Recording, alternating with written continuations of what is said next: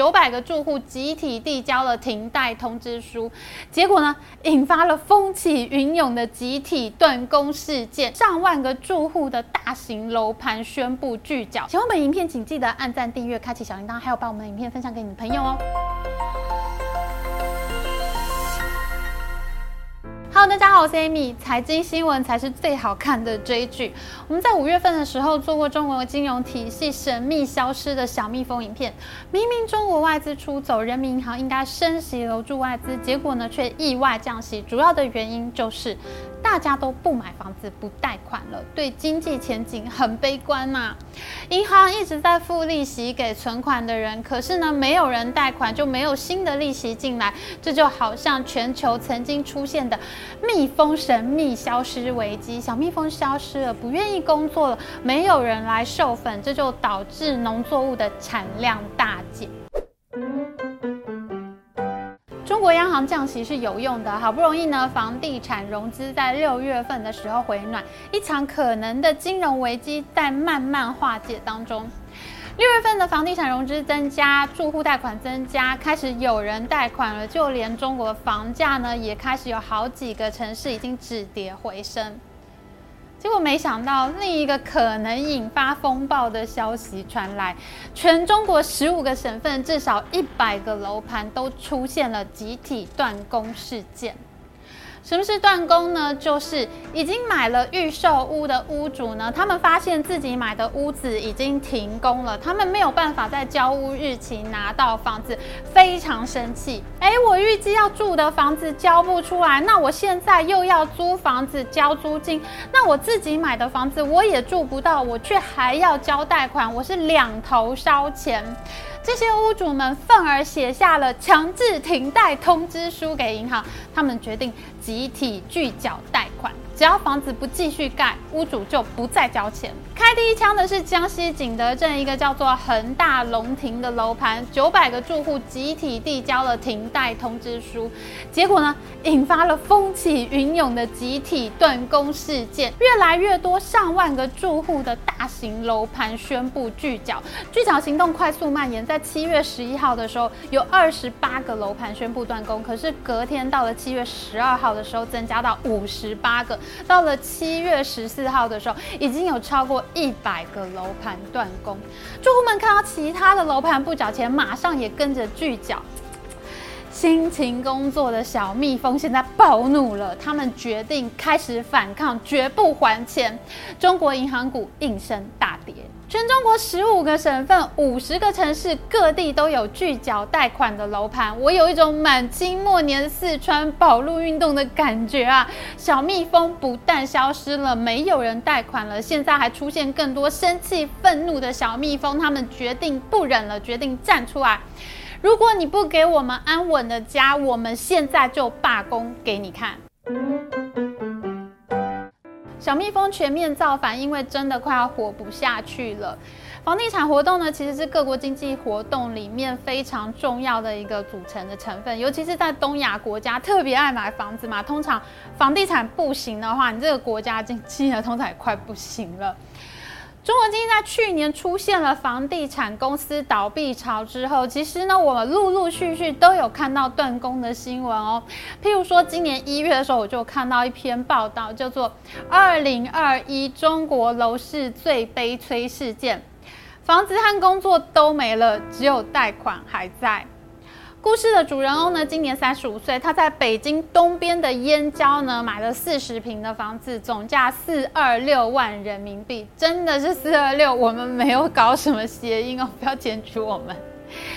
事件的主人翁呢，他背了两百九十八万人民币的贷款，也就是大概一千四百万新台币左右。那他每个月大概要还八万块的新台币，哎，这其实真的很贵。因为其实我住在北京的时候呢，也曾经有去看过燕郊的房子。你知道燕郊啊，它已经根本快要到河北省了。你坐车进北京城就要一个小时的时间，你进到城里又要。再坐一个小时的车才能去到你真正要去的地方。我在二零一一年去看燕郊的房子的时候呢，一平方公尺才几千块人民币。可是这个主人翁他在燕郊买房子的时候，竟然已经涨到三万块人民币了。哦，我简直不敢相信，那么偏僻的地方，一平方公尺要十四万新台币，那就是说你在台湾的话，就相当于一平要四十万新台币左右的价钱。哎，燕郊的感觉呢，其实就像是你台北市往东走，你要一直直直走到太平洋里面那么远哎。你进了太平洋，你还要一平四十万，就是这种感觉，超级荒谬。故事的发展非常惊人，这对夫妻呢，一个在补教业，一个在房地产业。去年房地产业呢是倒闭成一片，中国第二大的恒大地产呢也非常接近倒闭边缘了。那补教业发生了什么事情呢？习大大不喜欢大家读书，补教业被禁止，在美国挂牌的补习学校股价暴跌九成。留学补习第一名校新东方呢，它现在都已经转成线上带货电商了。那么这一对燕郊夫妻档呢，非常的不幸，双双失业，他们还不起房贷了。更惨的是。燕郊的房价从高点下跌，他们买这个房子的时候呢是四百二十六万人民币，可是现在要卖出去了，顶多只能卖到两百四十万人民币。你就算卖了房子，你也不够还两百九十八万的房贷，你还差银行四十多万要贴给他们。所以呢，对房主来说呢，他不如直接断供，不再缴贷款，是更好的选择。这对夫妻已经交给银行的头期款，还有后续的贷款呢，就好像丢到了水里，房子变成了镜花水月。更惨的是，银行收回房子以后，这对夫妻呢还要被罚违约的利息和律师费，要再缴十九万给银行。所以这对夫妻呢，真的是房子和工作都没了，只有房贷还在。这是今年一月我看到的报道。接下来的几个月，如果你有看 Amy 追剧时间定时追剧的话，你一定知道接下来的几个月，中国大型网络公司纷纷开始裁员。腾讯、阿里、京东最有实力的公司现在也顶不住了。三月的时候呢，我看到了更多的断供新闻。中国经济每况愈下，简直是各种人生悲剧都同时爆发。有些人呢，他虽然保住了工作，可是呢，他被大幅度的降薪，可是呢，他房贷、车贷、孩子都要付钱，经济状况是非常的吃紧。还有人买了一平方公尺五万人民币的房子，结果房子跌价到三万人民币，他就不知道现在应该是要继续缴房贷，还是应该要认赔卖出。本来大家以为买了安身立命的资产，结果呢是买到一颗雷，断供的新闻是越来越多。这是我在三月看到的报道，但是我们知道中国的经济心脏上海呢，它是在四月份的时候被封城，所以中国真正经济最差的时候呢，其实是出现在四月和五月份。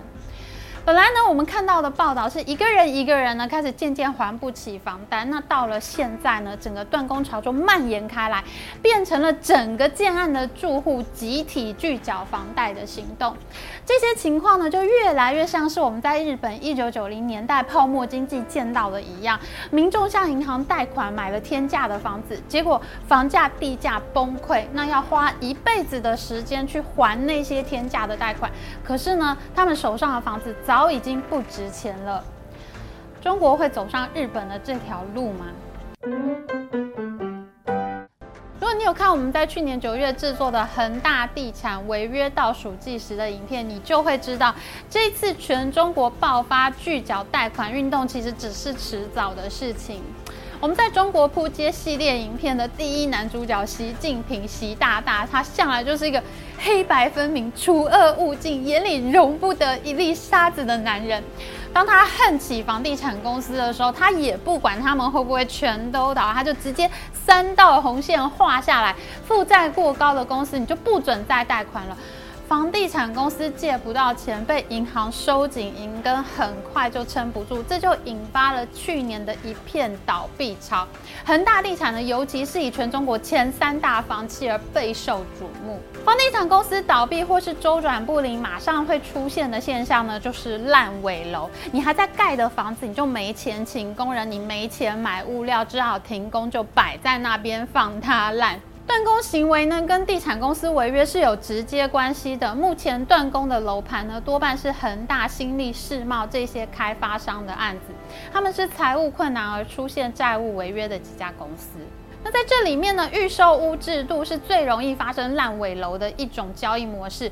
我们知道预售屋制度呢，是为了要让房地产公司呢可以快速的周转资金。那台湾呢，其实也有很多这个预售屋的建案嘛，建商就先推出建案，那我们有意想要买房子的人先认购完了，跟银行办好了贷款，那银行就会把我们借来的钱呢先付给地产商，那我们跟地产商之间就没事了，我们已经把房子买了，那剩下的全权利义务关系呢，就是我们跟银行之间，我们要开始还银行的贷款。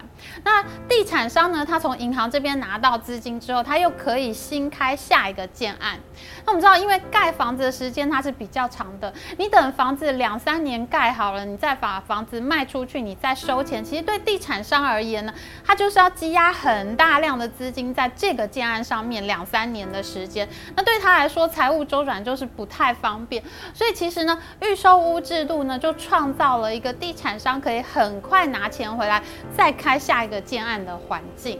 理论上呢，地产商烂尾呢不交房子给你的话，应该是地产商出来要对你负责才对。屋主欠银行的钱呢，是单纯银行跟屋主之间的借贷关系。理论上啊，你应该要找地产商算账，而不是拒缴房贷。那可是这一次呢，中国住户集体拒缴房贷呢是有理由的哦，因为在中国呢，你如果买了预售屋以后，你的钱呢会被存进一个预售资金。金监管账户，银行理论上是有义务要监督建商，你房子盖到哪里，你钱才能够领到哪里。可是，在实物运作上面呢，这个资金账户在以前呢，几乎就是没有监督的状态，银行根本就不会去管建商。那建商手上都有好几个建案开工嘛，那个建案没有钱了，那就拿这个建案的钱去付。尤其是三道红线政策一下，财务不佳的企业不能再从银行那边拿到贷款，那建商火烧屁股会做什么事情呢？哎，他哪个账户有钱，他都把它挖出来。你只要复习我们的恒大地产倒账影片，就会知道，在建商没钱的时候，他挖东墙补西墙，整个财务是乱成一团。甚至有很多开发商，他就直接拿预售屋的这个款项去还他公司借的债券的利息，完全就是胡乱在用钱。那在这种情况下呢，银行其实是真的有监督疏失的责任，他们根本就不管建商乱用钱，所以这一次的住户呢，非常的精明。他们抓住银行这个疏失，直接下强制停贷通知书。他这么做其实并不是没有理由的。在二零一八年，广东省的高级法院呢就曾经判决，银行监督如果有疏失的话，贷款户真的是可以不还钱的。那这下子啊，中国银保监会就非常着急了，因为你不还银行钱，那你这个事情就发生在我的这个地盘上面嘛。所以呢，他们很怕集体断供事件一个接着一个爆发，所以呢，这个中国银保监会就连忙站出来说，会考虑给住户们一个还款的缓冲期。买到烂尾楼的住户呢，你可以等到以后再还款。这个消息一出呢，中国银行股的股价呢，终于回稳了。不过我自己在研究过后呢，我是觉得非常的皮皮抓。为什么呢？因为中国银保监会他自己站出来说，这次的断供风险呢是可控的，是可以控制的。那他们怎么判断这次的断供风险是可控的呢？他们竟然叫银行自己报上来有多少贷款是烂尾楼的贷款呢？结果十几家银行报上来的贷款总额，你猜猜有多少？